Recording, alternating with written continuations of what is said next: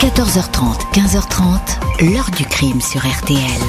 Jean-Alphonse Richard. Je lui dis que qu'il ne lui fasse pas de mal et qu'il nous la ramène et puis c'est tout, nous ne ferons pas de poursuite. Qu'il prenne bien soin d'elle jusqu'à temps qu'il nous l'emmène et qu'il la ramène au plus vite, quoi, naturellement. Ils n'ont qu'à essayer de nous contacter et de demander euh, enfin, ce qu'ils veulent. Nous ferons notre possible pour euh, les satisfaire, exactement, quoi.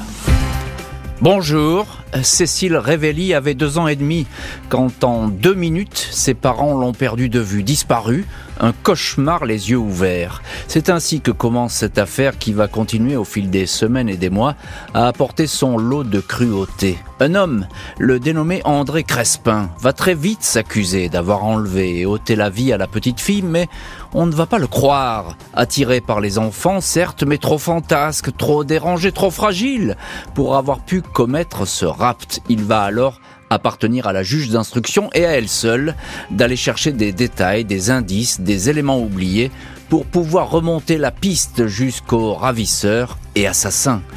47 ans après, le dossier Révéli, qui avait fait grand bruit au milieu des années 70 avant de tomber dans l'oubli, ce dossier conserve une bonne part de son mystère. Comment est morte la petite fille?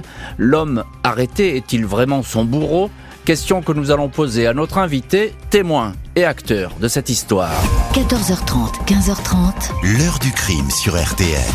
Dans l'heure du crime aujourd'hui, l'affaire Cécile Révéli.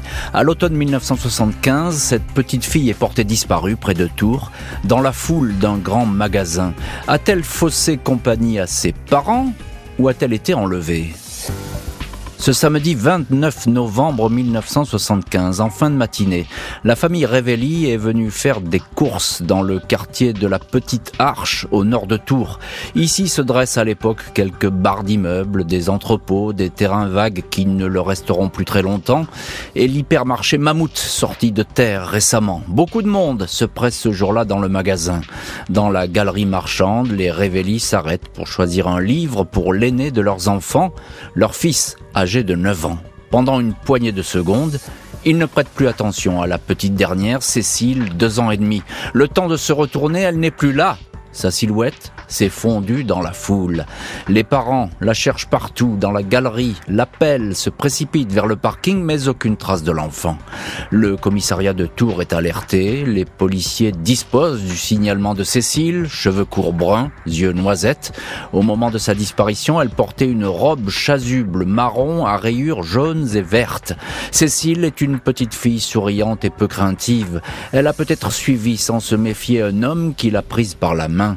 Les enquêteurs lance un appel à témoins auprès des clients présents ce jour-là dans les allées de la grande surface, mais les résultats sont décevants. Personne ne semble avoir vu ou entendu quoi que ce soit. Seules deux personnes disent avoir aperçu un homme d'une quarantaine d'années, grand, élégant, les cheveux grisonnants, s'éloignant vers le fond du parking en compagnie d'une petite fille. C'est d'ailleurs sur ce parking que le chien pisteur a perdu la trace de l'enfant.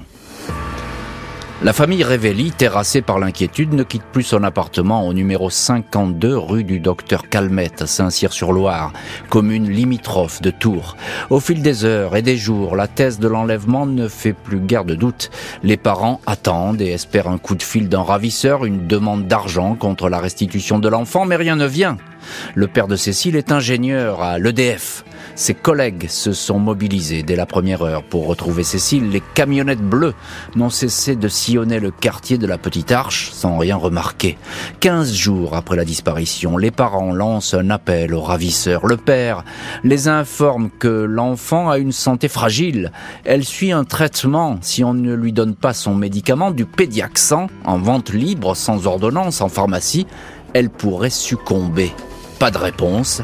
Une semaine plus tard, à la veille des fêtes de Noël, les Révélis se disent prêts à offrir une très forte récompense pour tout renseignement. Cécile est toujours absente de notre foyer. Aidez-nous, demande-t-il. Les recherches sont vaines. Tout le monde s'accorde à croire qu'un maniaque rôde à la petite arche. Trois agressions d'enfants auraient déjà eu lieu près de l'hypermarché. Il y a quelques mois, une fillette de 4 ans a été séquestrée trois heures dans un garage.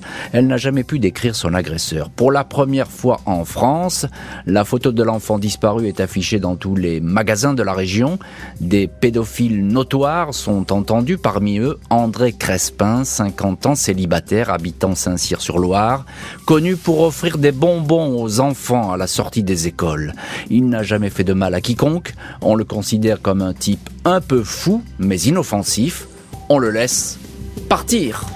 Le nom de Crespin va effectivement émerger au fil des investigations. Il semble disposer d'éléments concernant la fillette disparue, à moins tout simplement qu'il ait lu tout ça dans le journal.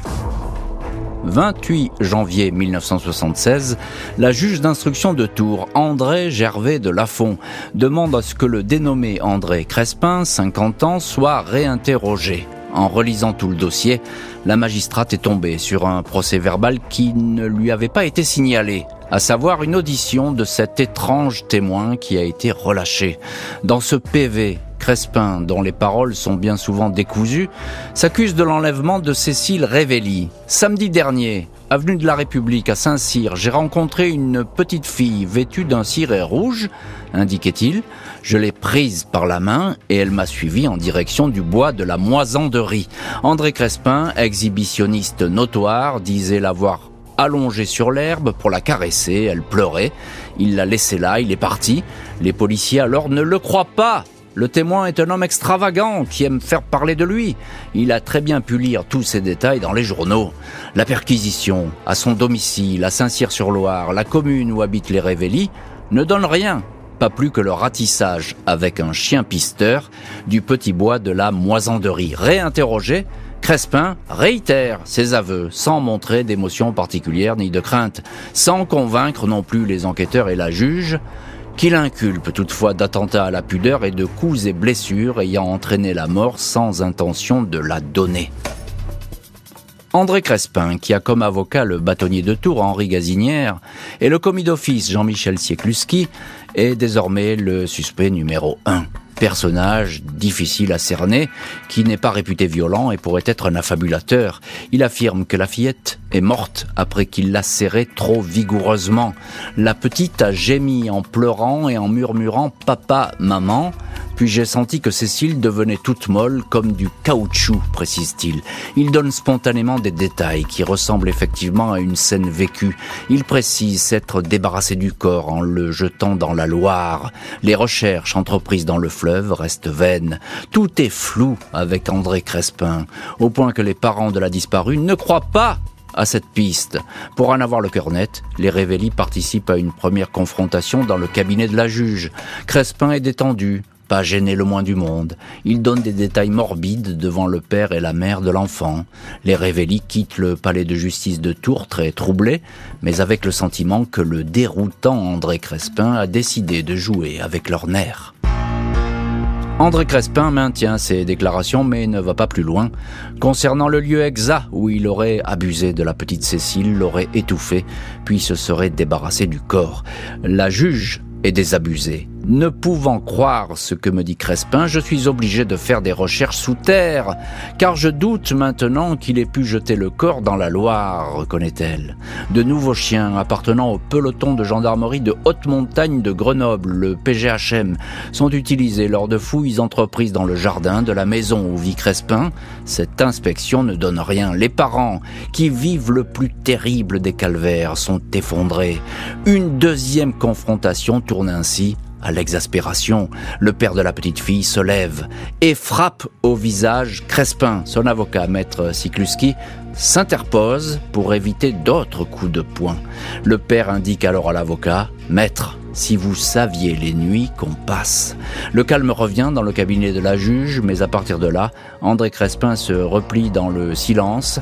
Une troisième confrontation qui va durer deux heures n'apportera aucune révélation ni réconfort au couple Révéli. La donne va changer avec la découverte du corps de la petite fille, pas exactement à l'endroit où Crespin disait avoir jeté la dépouille, et si le suspect n'en était pas à son coup d'essai? Samedi 3 juillet 1976, en fin d'après-midi, un pêcheur aperçoit dans un trou d'eau de l'Indre, sur la commune de Mont, à une vingtaine de kilomètres de Tours, un petit corps à moitié immergé. Malgré le long séjour dans la rivière, il est rapidement établi qu'il s'agit bien de la petite Cécile Révelli. Les parents reconnaissent tout de suite son manteau. L'autopsie, conduite le lendemain, indique que le crâne de la jeune victime ne porte aucune trace suspecte. Les autres parties du corps n'ont pas été molestées, aucune blessure ou fracture, de quoi accréditer la thèse de l'étouffement décrite par le suspect André Crespin. Une témoin qui habite le coin raconte avoir vu un homme ressemblant à Crespin qui transportait un gros paquet sur son cyclomoteur.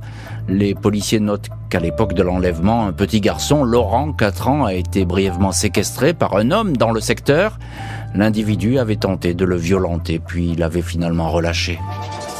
Grâce au témoignage du petit Laurent, la juge d'instruction peut retrouver le lieu de la séquestration, une cabane en planche au bord de rivière, non loin des arches d'un pont de chemin de fer. La magistrate et les enquêteurs accompagnent Laurent jusqu'à la fameuse cabane.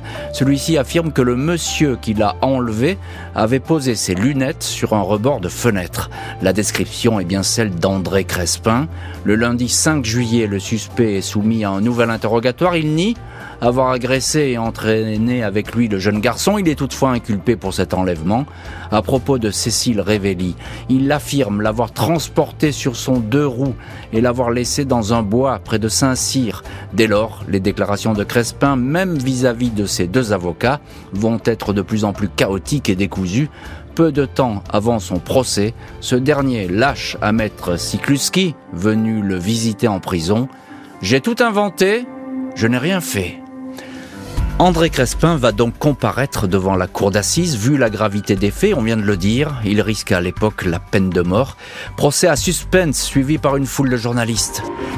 Mardi 21 juin 1977, André Crespin, cheveux gris, visage sec et regard perçant comparé devant la cour d'assises d'Indre-et-Loire à Tours.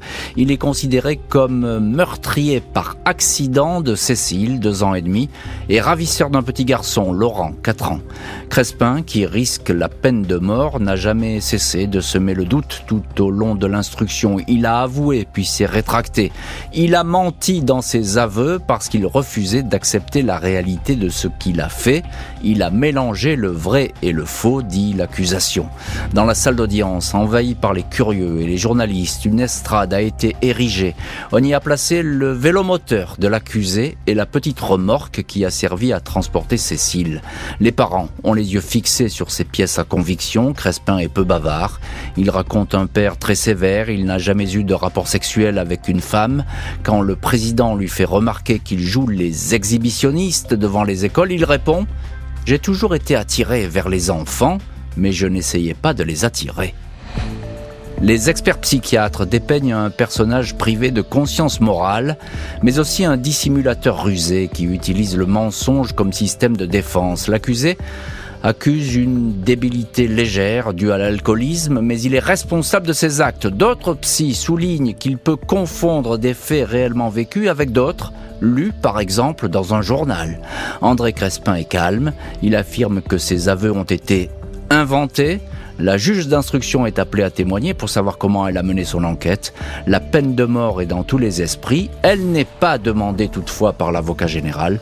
Vendredi 24 juin, après 4 jours, 4 heures de délibéré, la cour et les jurés condamnent Crespin à la perpétuité.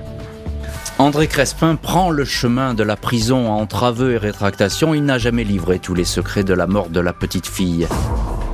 Écroué, sans espoir de recouvrer rapidement la liberté, André Crespin va disparaître de la scène publique. Ses avocats avaient en vain essayé de lui éviter la détention, plaidant que ses aveux ne faisaient pas forcément de lui le vrai coupable. Il va toutefois, et pendant plusieurs années, continuer à écrire des lettres plus ou moins délirantes, remplies de dessins de drapeaux français et adressées à son avocat Jean-Michel Siekluski. Pas de révélation, semble-t-il, dans ses courriers. André Crespin meurt en détention à l'âge de 70 ans après avoir passé une vingtaine d'années derrière les barreaux. Il n'aura jamais réitéré ou complété ses premiers aveux, laissant la famille de la petite Cécile dans une espèce de flou. Les Révélis ne connaîtront jamais avec exactitude les dernières heures de leur fille. L'heure du crime, présenté par Jean-Alphonse Richard sur RTL.